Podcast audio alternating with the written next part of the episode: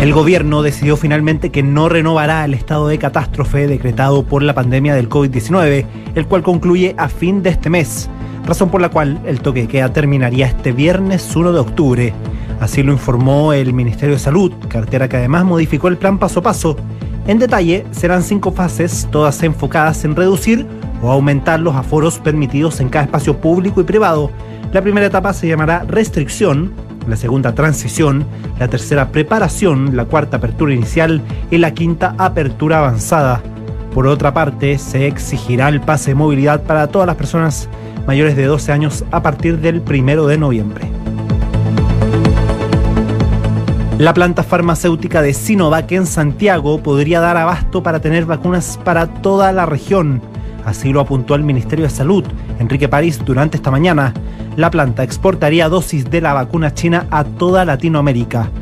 La planta de Santiago llenaría, no fabricaría viales y a esta se le suma una en Antofagasta destinada a la investigación.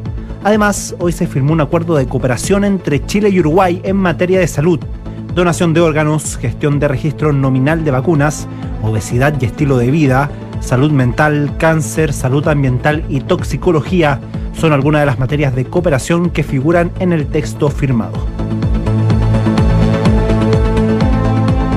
La vicepresidenta de Venezuela, Delcy Rodríguez, manifestó su rechazo a los hechos ocurridos en los últimos días en Iquique, donde se agredieron a decenas de inmigrantes venezolanos y se quemaron parte de sus pertenencias. Rodríguez repudió estos hechos y pidió al gobierno chileno que se respetara la integridad física y psicológica de sus compatriotas. Asimismo, informó que ante estos hechos, el presidente Nicolás Maduro ordenó la activación del Plan Vuelta a la Patria, una iniciativa impulsada por el gobierno venezolano que consiste en ofrecer apoyo y estímulo a todos aquellos venezolanos que expresen voluntariamente su deseo de regresar al país.